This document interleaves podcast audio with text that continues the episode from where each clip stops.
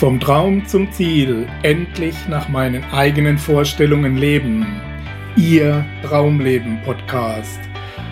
Heute mit einer Ausgabe unserer Interviewserie für Wissen ist Macht TV.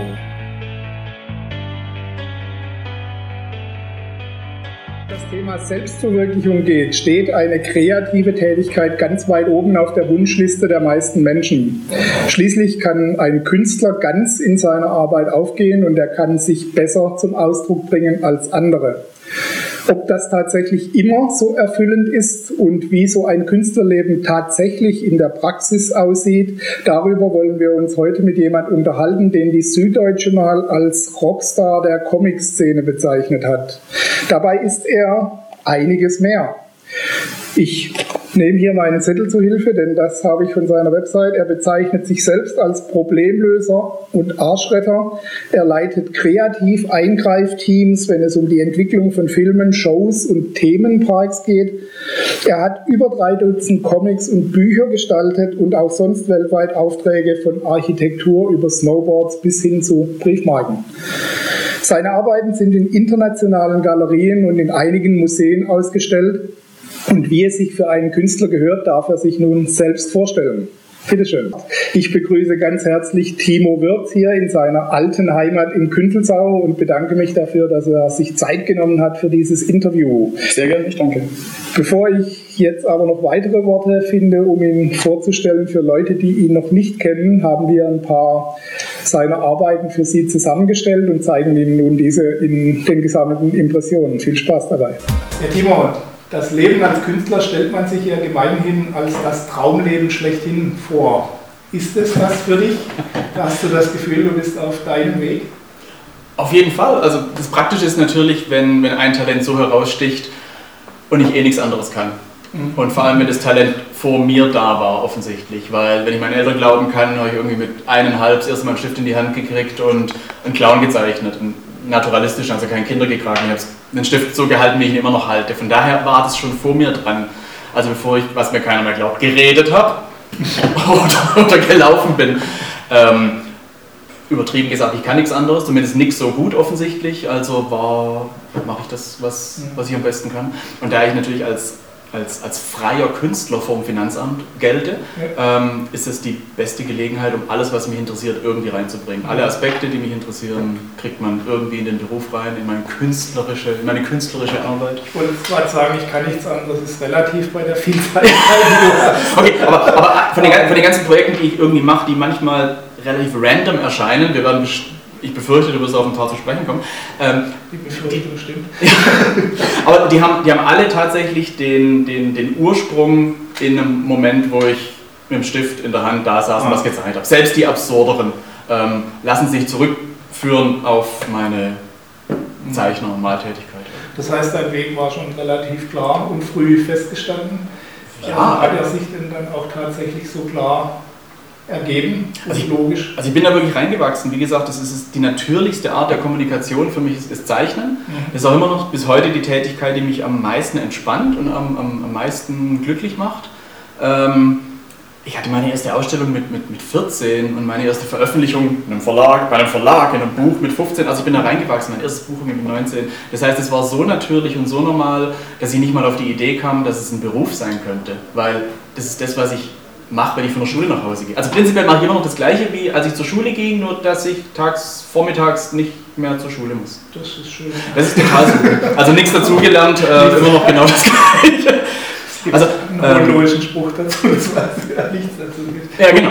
Dumm geboren, nichts dazu gelernt. Genau, so sieht es aus. Naja, andererseits, ich beziehe mich dann lieber auf, äh, mit 40 wird der Schwabe gescheit. Die anderen nicht in Ewigkeit. ähm, ähm hat sich daraus trotzdem dann äh, auch ganz klar dein Beruf herausentwickelt oder gab es ein paar Umwege? Es gab eigentlich keine wirklichen Umwege. Also die, das Talent war groß genug. Also mit, ich glaube mit 19 erschien mein erstes äh, Hardcover-Buch, mein eigenes und so. Und wie man das normalerweise so macht nach Abitur und Zivildienst, ähm, lernt man erst mal was in einer anständigen Hohenloher Familie. Und also wollte ich eigentlich studieren Kunst, Grafik, Design, irgendwas und dann bin ich beworben und wurde auch hochkant abgelehnt. Mhm. Und äh, da gibt es ja diese Mappentermine, wo man hingeht und warum? Und ähm, der Oberprof, der sich das angeguckt hat bei diesem Mappentermin, hat gesagt, ah, die Mappe, die kennt er. Ihr habt dann festgestellt, dass offensichtlich bei den meisten Bewerbungsmappen ähm, alle künstlerischen Arbeiten seit der 8. Klasse drin waren. Und bei mir waren eben meine ersten Bücher drin und so. Und da haben die natürlich gesehen, was will der Kerl hier? Also die haben, die haben mir gesagt, wenn wir Glück haben, sehen wir einen wie dich alle 15 Jahre. Ähm, wo ich dachte, danke fürs Kompliment, was zum Henker mache ich jetzt damit? Was bringt das? Was bringt mir das jetzt gerade, weil meine Pläne sind jetzt erstmal im Eimer. Und ähm, naja, zum, gegen den naja, moderaten Widerstand meiner Familie habe ich mich damit 20 selbstständig gemacht. Mhm. Weil, wie gesagt, durch die Buchveröffentlichung und so war ich eh vernetzt, wie man neudeutsch sagt, äh, dass ich eher einige Leute kannte. Und ähm, als sie festgestellt haben, dass ich es ernst meine, und das bedeutete auch, dass ich dann den, den geschäftlichen Teil, Buchhaltung, Steuer und so mitlernen musste. Wenn, wenn du von leben willst, dann mach das gescheit. Dann, ähm, dann war ich mit 20 selbstständig. So als Versuch vermutlich aus, aus Sicht meiner, meiner Eltern oder meines Umfeldes. Lass mal machen. Genau, ja. Der lässt sich ja eh nichts sagen, so stur wie der ist. Und ähm, das ist jetzt über 20 Jahre her. Ja, nein, nein, das glaubt noch. Also ja, mittlerweile bin ich auch nicht mehr vermittelbar. Wie, wie gehst du grundsätzlich mit so Widerständen um und so Hindernissen? Ähm, es kommt drauf an, also die, die Grund, also wenn ich mir was in den Kopf gesetzt habe und es sind so grundsätzliche Dinge, mhm. dann ähm, bin ich fürchterlich beratungsresistent. Ähm, ich weiß, was ich machen will und ähm, davon lasse ich mich dann auch nicht wirklich abbringen. Also ich habe, ähm, wo ich wirklich sehr, sehr froh bin, ähm, viele Leute um mich herum, die auf einigen Gebieten viel, viel mehr wissen als ich und die ich bei allen möglichen Dingen als Berater nehmen kann und fragen kann. Und das ist natürlich ähm, enorm hilfreich. Aber entscheiden muss dann ich logischerweise. Okay. Du hast neben deiner Kunst und deinen sonstigen beruflichen Aktivitäten auch noch äh, Einsatzgebiet für mehr Nachhaltigkeit, für Natur und für Artenschutz. Und du hast das auch in deinem Wildlife Projekt Wild and Free eingearbeitet. Wir blenden ein paar Bilder davon ein. Und äh, was liegt dir da besonders am Herzen? Was ist das Kernproblem dieser Sache? Ja, die, die, ersten, die ersten Motive, die ich gezeichnet habe, waren, waren immer Tiere. Mhm. Das war immer das, was mich am meisten geprägt hat. Die alten Dokus ähm, von, von Bernhard Jimmick mit Serengeti darf nicht sterben und, und, Tierfilme. Und die meisten Ausstellungen, die ich gemacht habe in den letzten 15 Jahren oder so, waren, waren immer großformatige Tiergemälde. Und natürlich ein Teil des Erlöses ging, ging immer ähm, an irgendwelche Projekte, aber das war meine Privatsache. Das ist nichts Schlimmeres, als wenn man da irgendwie so eine Glocke hängt. Mhm. Da ich im Laufe der Zeit festgestellt habe, dass mir drei, vier Leute zuhören und mich irgendwie drei, vier Leute kennen, dann habe ich es schon als, als ähm, meine Verantwortung gesehen, da auch wirklich vehementer und lauter zu werden, weil die, die Welt ist nicht wirklich in einem ganz tollen Zustand. Ich erinnere mich beispielsweise an, an also kleiner Exkurs, als, als, als Kind, wenn man, was ich, Grundschulalter oder sowas, stellt man dann irgendwann fest, ähm, wenn man so Soundbites von den Nachrichten hört, die Welt ist doch nicht ganz so toll, wie, wie man denkt. Denn irgendwas ist da schief. Und, und ich erinnere mich wirklich ganz konkret auch an ein paar Unterhaltungen mit meinem besten Freund zu Grundschulzeiten oder so, wo völlig klar war, da man sich natürlich auch das, das anders nicht vorstellen kann, wenn wir an der Macht sind dann wir machen das anders. Nicht wie die dummen Erwachsenen, die irgendwie blicken dies nicht. Also so, so wie die mit Menschen umgehen, Krieg, äh, Umweltzerstörung, wir machen das anders. Und meistens kommt natürlich dann das, das Leben dazwischen. Ja, natürlich. Mittlerweile weiß man, das haben alle gedacht. Ähm, nach ihrem besten Wissen und Gewissen. Ähm, irgendwann kommt das Leben dazwischen. Und man muss dann Geld verdienen, hat eine Familie und andere Sachen. Aber ähm, vermutlich verliert man dann auch diese, diese Naivität auch, um zu sagen, ich kann was ändern und ich tue was. Kurioserweise habe ich diese Einstellung, ähm, ich muss was tun, ich werde die Welt verändern, auf, irgendeinem, auf irgendeine Art und Weise keine Sekunde verloren. Also von daher bin ich entweder unbelehrbar oder, und, so, so, und, so, und so entstand es nach und nach. Und da äh, ich schon immer für Vierbeiner zuständig war und vor allem für, für Freilebende ähm, und das eins meiner Hobbys ist, so, dann bin ich da reingewachsen, um, um vor allem Artenschutz, weil wir wir brauchen einfach den, den Artenschutz. Und wir brauchen die, die Artenvielfalt, weil die hält uns am Leben. Das, die grüne Revolution der Landwirtschaft, wissen wir ja mittlerweile, ist eine Binsenweisheit, ist eh eine Lüge gewesen. Also von, ähm, die, die, die natürliche Artenvielfalt ist das, was uns am Leben hält. Wir brauchen in erster Linie saubere Luft. Wenn wir keine haben, dann nach ein paar Minuten ist vorbei. Ich, ich sage schon immer, wenn ich als äh, Vorträge bei, bei Wirtschaftsforen und Business ähm, Publikum habe. dann machen wir jetzt mal einen netten Test. Ich rede mal hier so lang weiter und ihr haltet so lange mal die Luft an. Dann sehen wir gleich, was ganz oben auf der Prioritätenliste ist. Und auf Platz 2 ist, ist Wasser und auf Platz 3 saubere Nahrung. Und sowas wie, wie Geld, Arbeitsplätze, Kapitalismus, was wahnsinnig wichtig ist, und, und, Dollar und Euro und Wachstum, es sind alles nur Konzepte im Kopf von einem hungrigen Primaten. Mhm. Also es ist alles erfunden, es ist kein Naturgesetz, deswegen sind wir darauf angewiesen. Ich stimme dir zu 100% zu, so wie das wahrscheinlich dein ganzes Publikum tun wird. Es ist auch schwer darüber zu diskutieren, Nein. nur, nur es, es, wird danach gehandelt meistens. Genau. genau, das wäre die Frage gewesen. Ja, ja klar, natürlich. Wenn äh, diese Menschen dann den, den Hörsaal wieder verlassen oder den, den Saal wieder verlassen, ähm, verschiebt sich diese Prioritätenliste relativ schnell wieder. Ne? Das heißt, okay, das müssen wir jetzt tun oder ja, äh, hier also man, man Geld verdienen man, oder hier man, genau, steht unsere. Existenz auf dem Spiel dann wird der Artenschutz relativ schnell klar. relativ. Ja, klar, das Naheliegende wird erstmal gemacht. Ja, dann kriege ich morgen was zu fressen. Meinung nach, oder wo könnte der Hebel liegen, damit man das also man, ändern kann? Also habt ja logischerweise, wie, wie alle anderen auch, ähm, keine, keine ultimative Lösung, ja. sonst wäre es ja einfach. Ja, ähm, aber aber ich glaube, es gibt so viele Ansätze von den Radikalen und von den mit Zeigefinger und von den Spaßigen ohne Zeigefinger und von Greenpeace bis hin zu der Energiewende. Es gibt so viele Ansätze und ich glaube, die ganze Bandbreite muss einfach ausgeschöpft werden. Und das ist auch ein Ansatz. Ich meine, man ist eh nur für sich selbst verantwortlich. Predigen bringt da wenig. Man kann nur an sich selber was machen. Und wenn man sich der Sache schon mal bewusst ist, ist es schon mal ein großer Schritt. Und ich glaube, dass wenn man Dokus sieht, was im Fernsehen läuft und was, wie über sowas immer mehr berichtet wird und wie viele Leute es tatsächlich automatisch wissen, tut sich da schon was, aber das geht halt über Zeit. Und ich glaube, man braucht auch so eine gewisse Entspannung.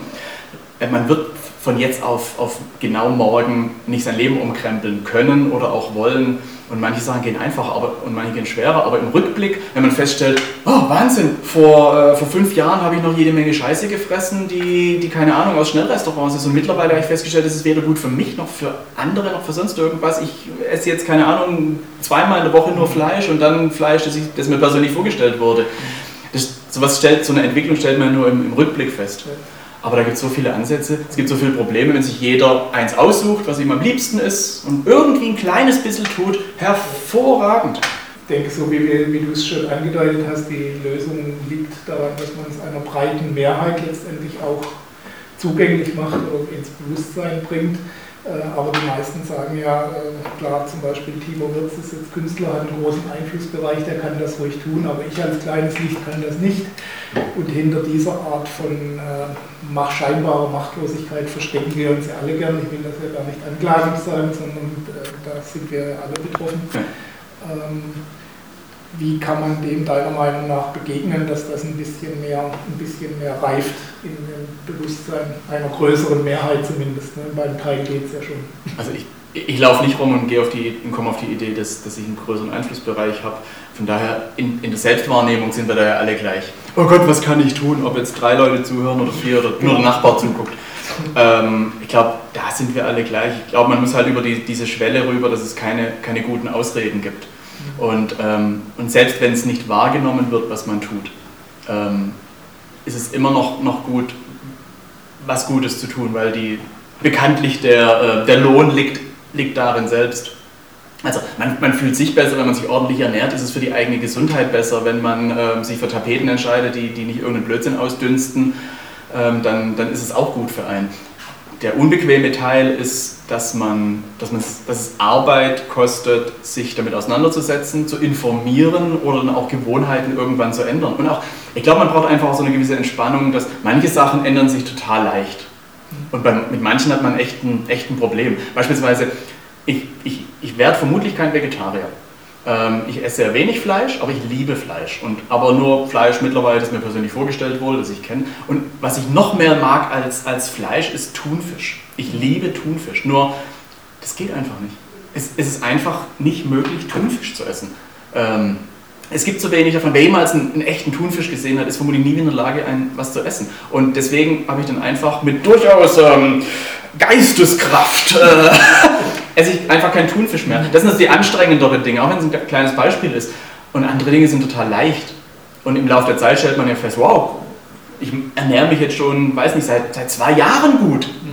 Wahnsinn, und gehe nicht mehr in Fastfood-Restaurants oder sowas. Oder ich fahre weniger Auto oder ich, oder ich habe zumindest jetzt mittlerweile das, das Wissen und die Info und ich kann mich jetzt entscheiden, so, ha, heute gehe ich in ein Schnellrestaurant, heute bin ich ein Arsch. Aber, aber es ist eine bewusste Entscheidung. Nichts Schlimmeres als Ausreden und Entschuldigungen. Ah, ich kann ja nicht, mir guckt niemand, ich habe keinen Einfluss, ah, ich habe kein Geld und ich habe keine Zeit zum selber kochen. Es sind, davon bin ich überzeugt, in 99% der Fälle Ausreden. Und die Leute wissen das. Die, brauchen, die erzählen das nur, weil sie eine Bestätigung brauchen, damit jemand sagt, ja, ich verstehe dich. Und, und bei uns ist es garantiert genauso. Ich, ich bin bestimmt der König der Ausreden. Und manche Sachen, ich meine, der Prediger predigt immer sich selbst zuerst. Und die, die meisten, manche Sachen fallen total leicht und man denkt so, haha, guck, was ich hinkriege. Aber das geht jetzt noch nicht. Nee, nee, nee, das geht jetzt einfach. Ne, warum eigentlich? Es wird gehen, aber. Also ich denke, Entspannung ist da wichtig. Ein guter Anfang für mich jedenfalls war immer zu, zu gucken, was kann ich ersetzen. Genau. Einfach die bessere Variante. Ja ohne dass es mir selbst an Lebensqualität groß abgeht. Und das dann einfach zu tun, da liegt keine Schwierigkeit drin, außer dass ich mir mal Gedanken machen muss, was esse ich und was trinke ich eigentlich da die ganze Zeit, was unterstütze ich mit meinen Einkäufen und dann zu gucken, was tut mir keinen Abbruch und kann es trotzdem ändern. Ich, ich glaube, der Unterschied ist, wenn, wenn, man das Haus verlassen hat und hat ähm, ähm, von zehnmal aus dem Haus gehen, ähm, fünfmal den Fernseher auf Standby gelassen, dann sollte man nicht sagen, scheiße, ich bin doch total schlecht, ich habe ihn fünfmal angelassen, sondern man sagt, juhu, erstmal einen, einen Sekt aufmachen, ich habe fünfmal dran gedacht. Also, dass man dem einfach so eine, so eine positive ähm, Haltung entgegenbringt, weil es hat nichts Schlimmeres, als wenn es mit Verzicht und Änderung und du musst dich ändern in Verbindung gebracht wird. Das geht dann eh nicht lang. Das funktioniert eh nicht lang. Also, Okay, kommen wir zurück zum Thema Kunst und Design. Wie bei allen Bereichen gibt es hier einen handwerklichen Anteil und das, was man den Genius nennt oder das Talent. Ähm, das eine kann man lernen, sagt man zumindest, das andere muss man haben. Wie viel Handwerk, sprich Fleiß und Übung steckt hinter deiner Arbeit, also so wie du sie heute ausführen kannst und wie viel Talent und Genie, was hältst du grundsätzlich für das Wichtigere? Der Alltag sieht natürlich so aus, wie es glaube ich auch Reinhold Wirth mal gesagt hat, 10% sind Inspiration, 90% sind Transpiration. Oder noch schöner, Entschuldigung, äh, noch schöner ähm, ähm, Karl Valentin. Kunst ist schön, macht aber viel Arbeit. Ähm, ich glaube, dass man durch, durch Routine und Arbeiten, sich anstrengen, egal auf welchem Gebiet, ähm, ganz gut werden kann. Natürlich ist man, wenn man irgendwas aussieht, nach 20 Jahren besser, als, als man angefangen hat. Ähm, aber ich glaube, zu einer Meisterschaft ähm, gehört erheblich mehr dazu. Nämlich ähm, Talent, für das man nichts kann, weil es vorher schon da war, ähm, hilft natürlich enorm. Das, es fällt mir auch sehr schwer zu sagen, ich bin so geil, weißt du. Weil ich weiß ja, dass ich für das Talent erstmal nichts getan habe. Und das, das war da und ähm, von daher habe ich nur die Verantwortung, es zu nutzen und ähm, der Welt zu zeigen, wie jeder mit seinem Talent die Verantwortung hat. Spider-Man. Aus großen Fähigkeiten entsteht große Verantwortung. Ja, ich bin mit Comics aufgewachsen, nicht mehr. Aber ähm, der Alltag sieht natürlich so aus, dass, dass, dass es einfach Arbeit ist. Mhm. Und sicherlich, sicherlich Handwerk und, und, Routine und vor allem auch, auch Konzentration auf, auf die, das, was man tut, um konzentriert und fokussiert und, und arbeiten zu können. Ich formuliere es nochmal anders. Ist, kriegt man mit ein bisschen weniger Talent, wenn man mit ein bisschen weniger Talent in die Wiege gelegt bekommen hat als du, äh, ist mit entsprechend mehr Fleiß das gleiche Ergebnis hin? Kann ich nicht beurteilen, ich habe Vergleich, den Vergleich nicht, ich kenne nur mich. ähm, ja, man, also, also ich, ich glaube, glaub, zu einer gewissen Meisterschaft ähm, muss man sein Leben dem widmen mhm. und zwar ziemlich kompromisslos. Es ist immer die Frage, wo will man hin, was bin ich bereit dafür zu geben? Ganz einfach. Mhm. Ähm, das ist eine relativ einfache Rechnung. Mit was man dann gestartet ist, das das ist unterschiedlich. Ich kenne so viele talentierte Zeichner, die es zu nichts gebracht haben, weil sie faule Säcke sind. Andererseits Leute, die, die halbwegs talentiert sind und die das einfach wollten und sich dem gewidmet haben und haben tolle Sachen gemacht. Also ähm, da gibt es sicherlich keine. Man soll, ich glaube, man soll das machen, was einem Spaß macht und Freude bringt. Ich glaube, das ist das, das Wichtige und zwar während dem Tun. Nicht auf, die Leute ähm, haben, geben mir ein tolles Feedback, oh, das ist aber toll, das, das kriegt man eh, man muss irgendwas online stellen und sagen, oh, ist das schön. Und das, das geht schon. Aber ähm, ich habe hab Bilder gemacht, die, die ich wahnsinnig toll fand, wo ich dachte, mhm. oh, das ist jetzt echt gelungen. Das hat kein Schwein interessiert. Und Bilder, die ich auf einer Arschbacke gemacht habe, wo die Leute total aus, ausgerastet sind. Aber das hat, hat überhaupt nichts damit zu tun, wie ich meine Arbeit einschätze. Das hat keinen Einfluss darauf, ähm, weil ich, ich sehe, was funktioniert und was nicht funktioniert hat. Mhm. Und ähm, Ist das der wesentliche Teil, dass du dich darauf konzentrierst, auf, dein eigen, auf deine eigene Wahrnehmung und weniger auf das Feedback von außen? Ich glaube, es ist bei allem so. Also man, man, man weiß ja in den meisten Situationen, egal auf welchem Gebiet, ähm, in, in die man geschmissen wird, wenn man wirklich in der Lage ist, in sich reinzuhören, was die richtige Entscheidung wäre. Natürlich kommt dann das Rational dazwischen, oh, da kommt Angst dazu und ähm, oh, das wäre vielleicht schlecht, weil da denken die anderen das oder die, die Konsequenz wäre das und dann kannst du da nicht in Urlaub und so. Aber man weiß eigentlich, was das Richtige wäre in den meisten Fällen, behaupte ich jetzt einfach mal. Und auf die Angst möchte ich nachher nochmal zu sprechen okay. kommen. da greife ich nochmal drauf zurück. Aber wenn du heute eine Frage für alle, die sich auch mit den Gedanken tragen, von ihrem Talent oder von ihrer Kunst zu leben, wenn du heute nochmal bei Null anfangen müsstest als unbekannter Mensch, aber mit dem Wissen, das du heute hast, was würdest du tun, wie würdest du vorgehen? Bekanntheit ist relativ. Was, also was ich, was ich, was ich meinem, meinem jüngeren Ich sagen würde, bestimmt, wäre, wäre ähm, auf jeden Fall sei, wenn es geht, noch kompromissloser. Mhm. Mach wirklich nur das, auf was du Bock hast. Ich meine, ich, ich werde öfters gefragt und mir wird öfters gesagt, naja, du kannst dir auch aussuchen, was für Aufträge du annimmst und was du machst. Und ich habe da lange drüber nachgedacht, weil es hat sich immer falsch angehört. In meiner komischen kleinen Weltsicht bin ich davon überzeugt, dass es genau andersrum ist. Dass, ähm, dass man, ähm, indem man was macht, sich Dinge leisten kann. Also beispielsweise am Anfang, äh, äh, wenn man jeden Job annimmt, um seine Miete zu bezahlen, nimmt man irgendwann jeden Job an, um seine zweite Yacht abzubezahlen. Mhm. Nur man, man ist damit beliebig.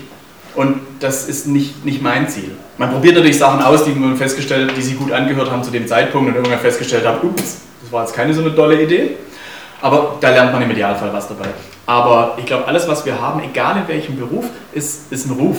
Und, und ähm, und wenn der erstmal im Eimer ist, so nach dem Motto, naja gut, zu dem kannst du gehen, der macht irgendwie alles. Das ist was anderes, als wenn es heißt, oh, du kannst nur zu dem, wenn, wenn er, der macht nicht alles, aber was er macht, das macht er volle Kanne und nur weil er, weil er die Sache liebt. Und das ist was, was ich bevorzuge. Also da würde ich meinem jüngeren Ich sagen, sei kompromissloser, egal wie es kurzfristig aussieht. Das ist ein Marathon. Das Leben kann ganz schön lang sein.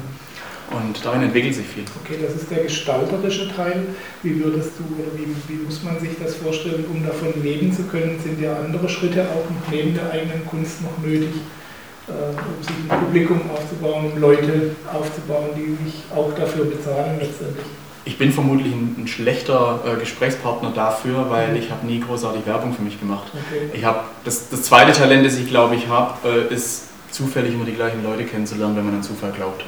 Also selbst beim, beim, beim Pinkeln auf einer öffentlichen Toilette stehe ich neben XY. Also ich bin noch nie ordentlich zu einem großen Projekt gekommen. Okay. Ich, immer nur kurioseste Zufälle in Anführungszeichen oder Wege. Aber ähm, ich glaube, es sind so grundsätzliche Sachen wie, wie, wie man sich verhält.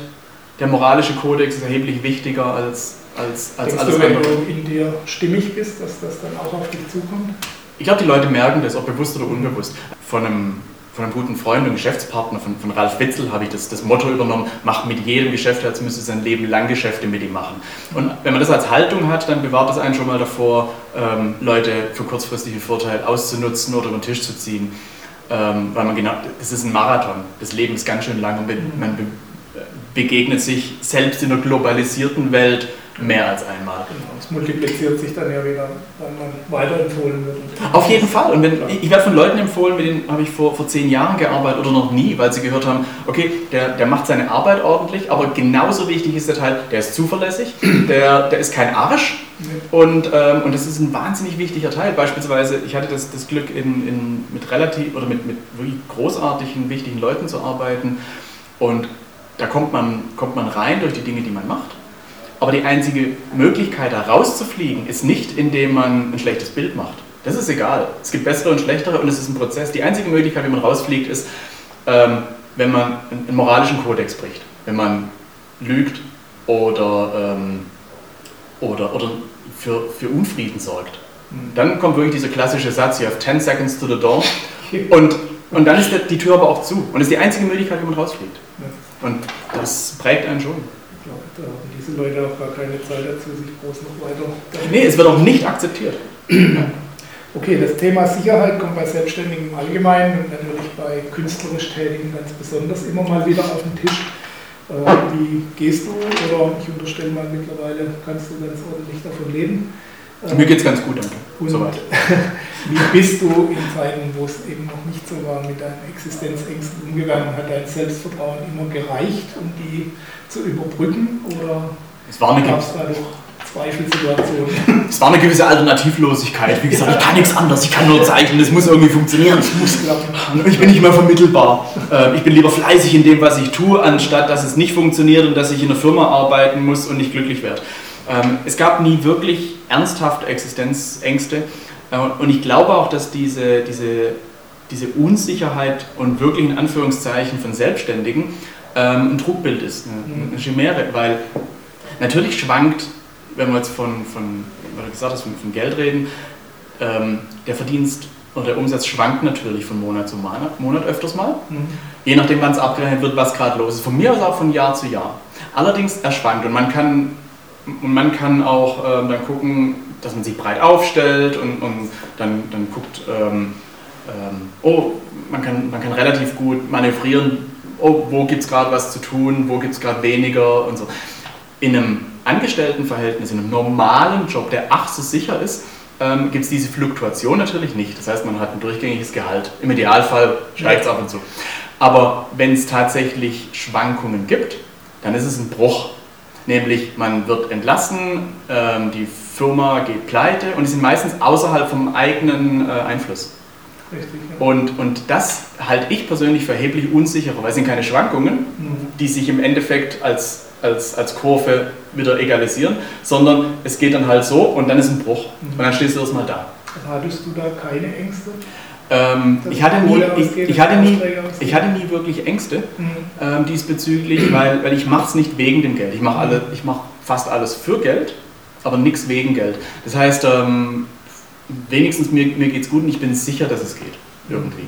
Und dafür ist die Welt wirklich groß und irgendjemand braucht bestimmt, bis, bis ich erstmal ähm, alle, alle, alle Zimmer mit meinen Bildern voll habe, da brauche ich ein paar Leben, alles entspannt. Aber, aber ich glaube einfach, mittlerweile habe ich eben diese, diese Theorie übernommen, dass, ähm, dass diese Fluktuation erheblich sicherer ist mhm. als ein Angestelltenverhältnis, das ach so, ähm, so sicher gilt. Und wenn es einen Bruch gibt, dann ist es meistens ein richtiger Bruch. Mhm. Und das habe ich natürlich nicht. Ja. Außer ich werde vom Bus überfahren, aber das ist überall so.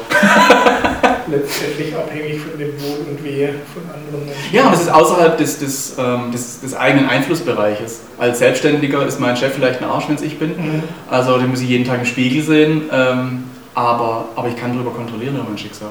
Ich kann, mhm. es geht.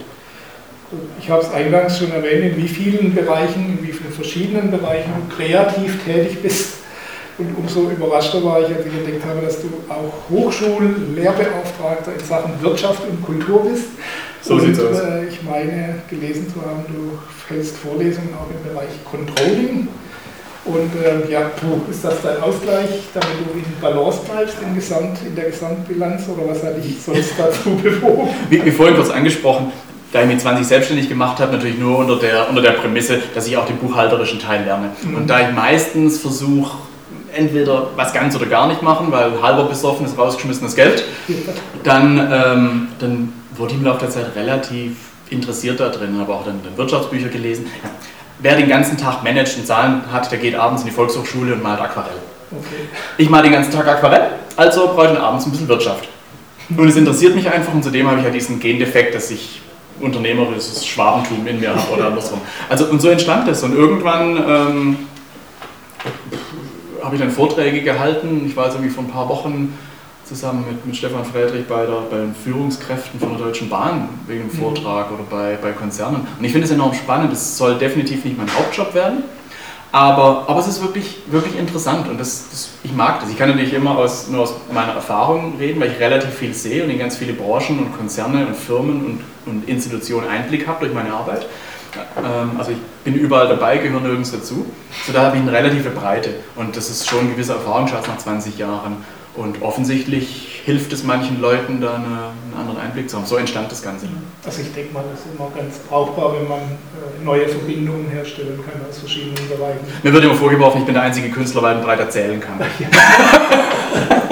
und, und, dieses Bild vom... vom der einzige Controller der Mann. Oh, ja, ja die, die, dieses Bild, dieses Bild vom, vom darbenden Künstler ist ja nur eine Erfindung des was ich, 19. Jahrhunderts. Da, davor, wenn man Rubens und Guglielmi alle, alle ähm, ähm, Werkstätten und Leute, die für sie arbeiten und Da Vinci ist in Pelzen rumgelaufen und Michelangelo war auch einer der reichsten seiner Zeit.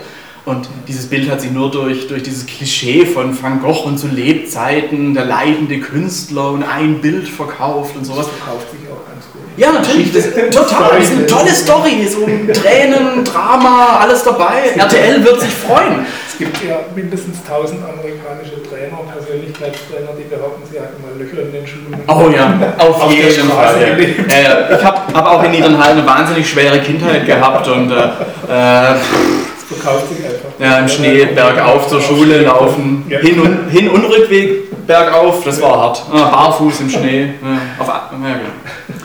Nee, also das halte ich für. Gut, du, kannst, du hast es ja gerade schon angedeutet, du kannst nicht nur deine Hände sprechen lassen, sondern redest auch selbst, was wir schon feststellen durften, ganz ordentlich. Und äh, machst das auch auf der Bühne, unter anderem mit Stefan Friedrich, wie gerade schon erzählt, bei Gedankentanken und anderen Gelegenheiten. Ähm, du hast dem viel bekämpften inneren Schweinehund zu seinem Aussehen verholfen. Ja, genau.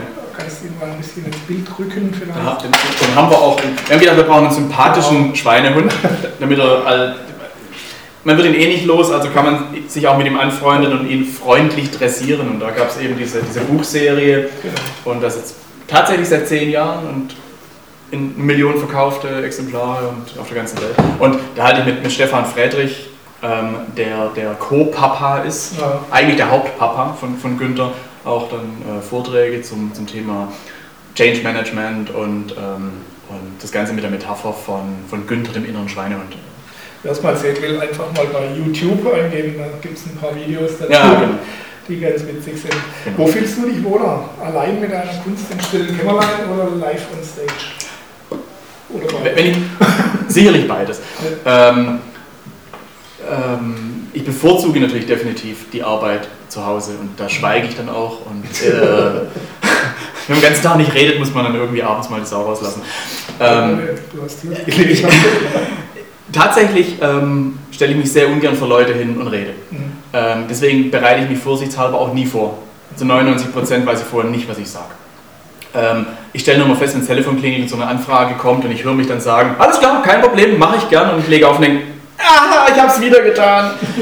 Aber wie vorher schon gesagt, wenn, wenn mir drei Leute zuhören, dann, dann habe ich die, die Verantwortung, dann was zu sagen. Früher dachte ich, wenn sich jemand vorne hinstellt, dann muss der Meister dieses Fachs sein. Die Realität sieht vermutlich meistens anders aus. Also bin ich dazu gekommen zu der Einstellung, naja, besser ich als andere. Weil ich kenne meinen moralischen Kompass, der ist, glaube ich, halbwegs integer mhm. und bei anderen bin ich nicht sicher. Äh, und deswegen stelle ich mich lieber selbst hin. Ja, apropos innerer Schweinehund. Einer der größten Verlockungen für uns Selbstständige und auch für die Künstler, sagt man zumindest, ist ja das Stichwort freie Zeiteinteilung. Wir können morgens eigentlich theoretisch liegen bleiben, wir sind die Puppen, da schimpft uns keiner aus. Genau! Und äh, ja, das ist ein unheimlich guter Nährboden für so einen inneren Schweinehund. Wie sorgst du denn dafür, oder musst du überhaupt dafür sorgen, dass du den dann bekämpfst und dass du relativ zügig in die Pushen kommst oder dass du dein Pensum schaffst? Also ich, ich schlafe sehr gern. Allerdings ähm, noch lieber bin ich wach. Ich könnte ja was verpassen. Ja. äh, wie, wie angesprochen, da, da ich das tun darf, was, was mir am wichtigsten ist, mhm. ist mir das tatsächlich noch wichtiger als Schlafen. Das heißt, ich stehe nicht morgens auf und denke so, oh, also meistens, oh, äh, Arbeit gehen, scheiß Job, Geld verdienen, ich muss 40 Jahre irgendeinen Job machen, den ich nicht mag, um hinterher vielleicht in Rente irgendwas machen zu können, was ich vielleicht dann gern mache. Das Konzept habe ich noch nie verstanden. Ähm, und, und deswegen fällt es mir eigentlich schwer aufzustehen. Es, es schwankt natürlich. Es okay, gibt da Tage, wo du sagst, ne, jetzt nicht. Und meine Anreise in, zur Arbeit ist ja nur vom Bett in mein Studio, mhm. also im gleichen Gebäude. Und ähm, wenn ich mir vorstelle, dass ich pendeln muss und im Stau stecke und sowas, dann da bin ich schon froh. Mhm. Also es fällt mir nicht schwer, wirklich aufzustehen. Also generell, Titus Müller, Bestsellerautor, hat es auch mal ihm hier im Interview gesagt, mhm. er liebt das Schreiben, er geht mhm. darin auf, aber es ist trotzdem jedes Mal Arbeit. Ja, definitiv. Das, das nimmt einem keiner. Also, äh, sich morgens auch genau. ranzwingen und wieder ran. Genau, man, man sitzt da auf Sie können, Sie können sich also beruhigen, es geht auch den Künstlern auch so, dass sie auch so. Da Vinci hat mal gesagt, da Vinci hat mal gesagt anscheinend, wenn die Leute wüssten, wie, wie anstrengend Genie ist, wollten sie es gar nicht machen. Ja. es ist immer Arbeit, egal was man macht. Es gibt keinen Freifahrtschein. Wie dich generell? Also, wie ich habe es vorhin schon gesagt, den kreativen Menschen wird ja immer ein Hauch von Chaos nachgesagt. Ähm, wie, wie, organisierst du deinen Tag? Gibt es da tatsächlich einen Arbeitsplan oder machst du das eher intuitiv? Oder? Auch da leben die beiden Seelen in, in meiner Brust. Ähm, einerseits bin ich, glaube ich, sehr organisiert mhm. und, und fast schon spießig und, und, also, und, und zuverlässig und sowas. Und ich trage meinen solchen Kalender ein, weiß, was ich zu tun habe. Aber ähm, dazwischen habe ich sehr viel Freiraum. Ich kann spontan Sachen annehmen, ändern, tun, was ich will. Ähm, so ist es eine Kombination aus, aus, aus beidem. Ähm, ich, ich, liebe das Chaos tatsächlich im Sinn von, ähm, wenn irgendwas sicher ist, dann, dass die Welt sich verändert. Und zwar ständig. Ich bin, glaube ich, ziemlich schwer zu überraschen durch, durch persönliche, durch weltgeschehliche äh, Dinge. Ähm, bis jetzt hat mich, glaube ich, noch nichts überrascht, weil ich jederzeit damit rechne, dass alles passieren kann. Und es, es gibt eine, so, so, so, ähm, so widersprüchlich das klingt, gibt eine ziemliche Ruhe und Entspanntheit. Mhm. Egal was kommt, es, es, ändert sich eh alles ständig. Und ich bin auch nicht überrascht. Und deswegen mag ich einfach diese, diese Unvorhersehbarkeit vom Leben an sich.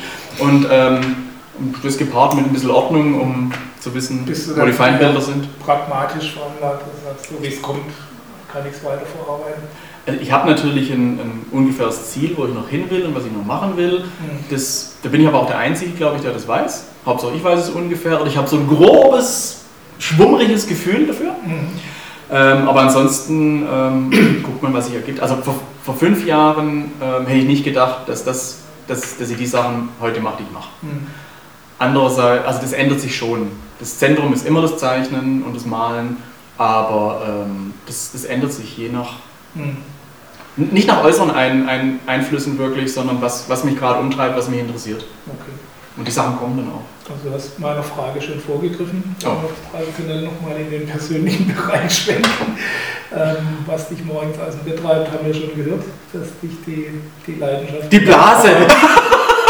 neben der Blase. Oder, oder die Katzen. los, steh auf, fütter mich, los. Das kenne ich. Das ist, einen Hund, aber der macht das. Ja, klar. ja.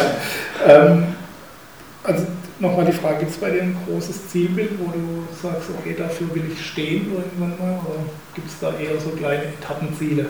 Ähm, ich habe definitiv Ziele, allerdings hängen die tatsächlich weniger, ähm, wie auch schon angedeutet, von der äußeren Wahrnehmung ab. Mhm ähm, sondern mehr von den Dingen, in denen ich noch, noch gut sein will und was mich noch interessiert. Ich habe vor ein paar Jahren ähm, den, den, den Zeichner Mordio kennengelernt. Kennt man vielleicht noch mit den Knubbelnasenfiguren. Mhm.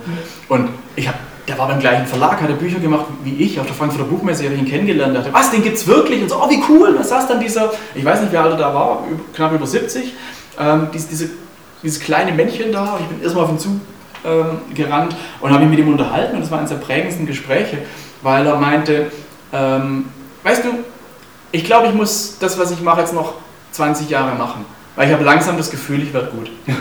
Und ich fand es sehr entspannend, wenn man so einen tatsächlichen Meister hat, der seinen, mhm. seinen Stil gemeistert hat, ziemlich viel erreicht hat nach äußeren Maßstäben und wirklich was glaube ich das Höchste für einen Künstler ist, identifizierbar ist, ganz leicht. Das ist 100% Mordio und es ist nicht verwechselbar mit Loriot, mit Richter, mit irgendwas.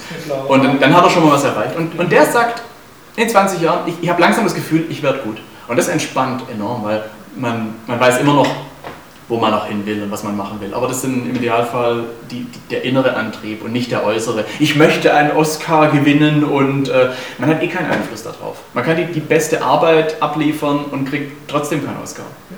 Also von daher sind das höchstens Kollateralschäden. Man weiß, Auszeichnungen ist wie Hämorrhoiden, früher oder später kriegt jeder Arsch. Also, ähm, und das, das, das sehe ich pragmatisch. Man, man, kann sich ja freuen, man kann sich ja darüber freuen, über Auszeichnungen, über, über, über Anerkennung, über Ruhm, aber es ist, glaube ich, nicht die Motivation, um was zu machen. Ist zumindest, glaube ich, die falsche.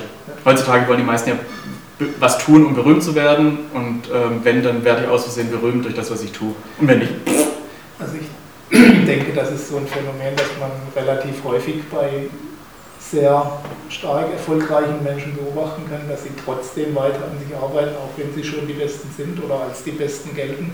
Ja, und trotz allem noch extra Schichten einlegen, wenn es Sportler sind oder ja, sonst. Definitiv. Äh, ich hatte ich, an ihrer Technik arbeiten. Ich hatte das eine, eine, noch eine prägende Unterhaltung mit einer, mit einer guten Bekannten, ähm, die, als, die sehr ehrgeizig ist und auch Erfolg gern hat. Und da habe ich sie gefragt, ob ob ihr wichtiger ist, mit dem, was sie liebt, erfolgreich zu sein oder ob ihr wichtiger ist, erfolgreich zu sein und zweitrangig mit was. Dann hat sie kurz überlegt und hat gemeint, nee, Erfolg an sich ist ihr schon wichtiger. Mhm. Egal mit was. Dann habe ich gesagt, gut, super, wir müssen uns nie wieder unterhalten. Ja. Weil, was will ich mit so jemandem reden? Das ist ein, nichts dagegen. Jeder die, das Recht zu, zu meiner Meinung. zu seiner Meinung. Aber, ähm, aber da gibt es einfach ein wenig Konsens auf ja. dem Gebiet. Ja, klar muss zusammenpassen. Ja. Klar ist bei, bei Unternehmen ja das Gleiche. Es gibt Unternehmer, die haben eine Vision und einen Hintergrund dahinter und die anderen sagen, okay, Hauptsache Geld verdienen, dazu ist ein Unternehmen da. Genau, aber man sieht dann auch den Unterschied in Unternehmen, wie lange es es gibt und wie, was sie taugen. und, ähm, genau. Juhu, viel Geld und zack, weg sind sie. Klar. Nicht nachhaltig. Als Hohenlohe wissen wir das besser. Ich bin ja auch aufgewachsen in diesem hohenlohischen Umfeld hier mit, äh, mit, mit inhabergeführten oder gründergeführten Unternehmen. Ja. Und das hat mich natürlich wahnsinnig geprägt. Deswegen habe ich natürlich auch zu, von Unternehmen und Firmen ein sehr positives Bild. Wenn man nach, nach Hamburg kommen und alle so, wie du magst Wirtschaft und, und, und Unternehmen, die sind doch alles Manager, Arschgeiger, Arschgeigen, Ausbeuter, sonst irgendwas. So, naja, mein, meine Prägung ist eine völlig andere. Da weiß man genau, der wohnt in dem Ort und der hat es gemacht und es ist der dafür verantwortlich ist. Und dann sagt man, hey Karl, du, du Säckel, was hast du da gemacht? Und die, kann, die, sind, die können auch noch ähm, abseits der Gewinnoptimierung entscheiden. Ja. Und sie haben, sagen, okay, ja. wir machen das trotzdem. Genau. Das ist nicht den idealen ja. Gewinn. Und sie, und sie tragen Verantwortung für das. Nicht. Genau. Und die haben ja, okay, Hauptsache die nächsten Quartalszahlen sind gut, ich bin draußen. Hauptsache ich kriege mein Gehalt, meine Abfindung, irgendwas. Und das ist tatsächlich was, diese mangelnde Verantwortung verabscheue ich da wirklich. Die sollen, wenn es gut läuft, gern kriegen, bis ihnen der Arsch platzt. Aber wenn es in die Hose geht, sind sie dafür verantwortlich. Also wie sonst auch. Also wo leben wir hier eigentlich? also so viel gesunder Menschenverstand sollte eigentlich da sein und es wird Zeit, dass da mal ein paar ja. Exempel statuiert. Aufruf zur Revolution. Nee. Abseits der Revolution, was würdest du Menschen empfehlen, die noch nicht das Leben führen, so wie sie es denn gerne hätten und nur ihre scheinbare Pflicht erfüllen? Was könnten sie also kann, tun? Ratschläge sind immer ja. schwierig, ich weiß. ich kann es nur empfehlen, sich, sich, sich, zu trauen, weil man, wie gesagt, man, man, weiß ja normalerweise, was man gerne tun würde, in was man gut ist. Richtig. Und alles, was ein, es gibt zwei, vermutlich zwei Antriebe, das eine ist Liebe und das andere ist Angst. Also entscheide dich für eins und lauf los. Ähm, in, ist immer die Frage, was, was ist es einem wert aufzugeben oder für zu tun? In, in diesem Land verhungert man relativ schlecht. Trotz allem. Ich meine, wer, wer auf der Welt irgendwie reist, stellt fest, wer, wer in Deutschland oder vor allem in, in Hohenlohe und Baden-Württemberg ähm, jammert, ist meistens zu Unrecht. Es gibt Fälle, gar kein Thema, wo an sich, wo man nicht diskutieren muss. Aber ich glaube, die meisten, die meisten Fälle ist tatsächlich ähm, Feigheit ausreden und so. Es, man muss einfach gucken, was will, was, was ist einem wert. Man verhungert nicht, nicht so leicht. Also also mach, mach das, was, was du liebst und dann, dann, wenn du dich traust und wenn du es wirklich willst, und, und mach's. Mit gewissen zwischenzeitlichen Rückschritten ist es natürlich aber so verbunden. Definitiv. Nachhinein sind es immer die Teile, wo man am meisten gelernt hat. Gehabte Leiden habe ich gern. Ja, ähm, genau. Man hat immer was gelernt im Idealfall. Das ist immer schön, ja. Aber währenddessen ist es scheiße, schlicht und ergreifend. Und das ja. gibt es das immer. Selbst, selbst wenn das Bankkonto voll ist, kann man Krisen haben oder Burnout oder irgendwas meine, die schlechte Nachricht ist, es kann auf allen anderen Wegen, auch wenn man so bleibt, wie Definitiv. man auch kommen. Also von dem her, Definitiv. warum nicht? Was Besseres kriegen, was man tun ja, was Besseres als das Bekannte kriegst du alle mal. Also ich glaube, das Unbekannte ist auch in den meisten Fällen dem Bekannten vorzuziehen. Und das predige ich auch mir selbst vor allem, weil ähm, ich könnte auch viel, viel straighter den Weg noch gehen, den ich gehe. Aber habe natürlich da auch noch Vorbehalte und so. Und das hört sich jetzt immer wahnsinnig toll an und idyllisch und der weiß genau, was er tut. Erstens war das nicht immer so und zweitens fragt mich morgen nochmal, vielleicht ist es dann schon wieder anders. Das ist eine neue Idee. Außerdem machen die Umwege manchmal auch Spaß. Definitiv. So eine gewisse Flexibilität ja. hat niemand geschadet. Diese Freiheit ist ja das, was man eigentlich letztendlich auch braucht. Zumindest die, in der Einstellung. Also ich, ich brauche, glaube ich, vor allem die. Ich hatte Angebote zu, zu Disney zu gehen und sowas. Und ich habe es nie gemacht. Ob das jetzt gut ist, gut war oder schlecht, weiß ich nicht. Die Alternative werde ich nie erfahren. Aber ich habe in meinem Kopf irgendwie immer diese, diese, diese eingebildete Freiheit gebraucht. Wenn mir das morgen nicht mehr gefällt, werde ich Schafsägel in, in Irland. Oder sowas. Oder irgendwas anderes. Ich brauche in meinem Kopf die Vorstellung, dass ich gehen kann. Und äh, deswegen ah, engagiert mich nicht Festanstellung, nicht on Salary. Uh. Und ist nicht, natürlich ist es Schmarren, aber, ähm, aber ich habe mich daran gewöhnt.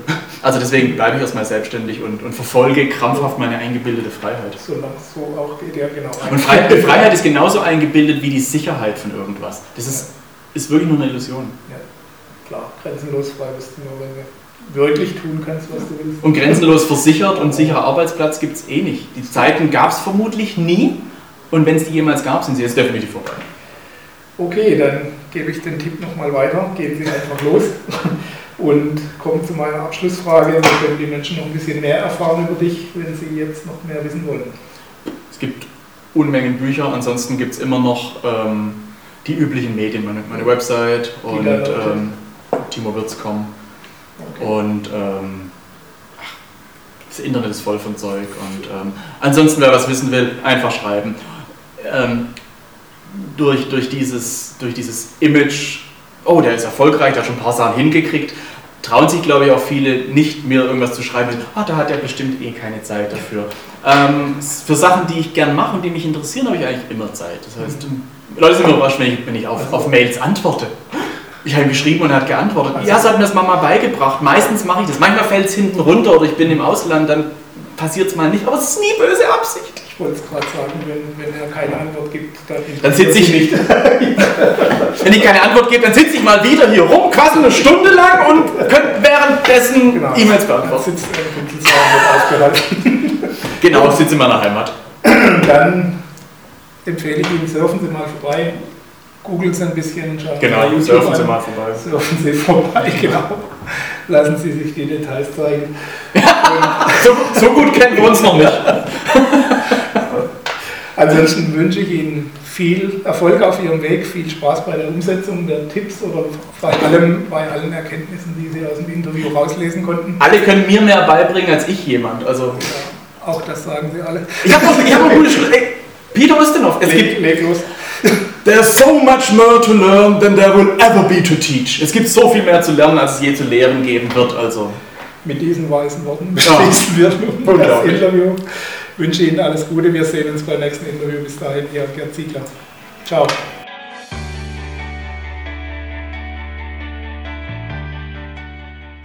Sie hörten die Sendung Vom Traum zum Ziel, endlich nach meinen eigenen Vorstellungen leben, den Traumleben Podcast. Vielen Dank für Ihre Aufmerksamkeit. Als kleines Zeichen Ihrer Wertschätzung freuen wir uns über Ihre Bewertung, eine kurze Rezension auf iTunes und natürlich über eine Empfehlung in Ihren Social-Media-Kanälen. Durch Ihr Feedback können wir uns weiter verbessern und durch Ihre Empfehlungen können wir noch mehr Menschen erreichen. In beiden Fällen helfen Sie uns, das kostenlose Angebot weiter aufrechtzuerhalten. Be part of the project, indem Sie zur weiteren Verbreitung der Tipps und Inspirationen beitragen. Vielen Dank für Ihre Unterstützung und bis bald.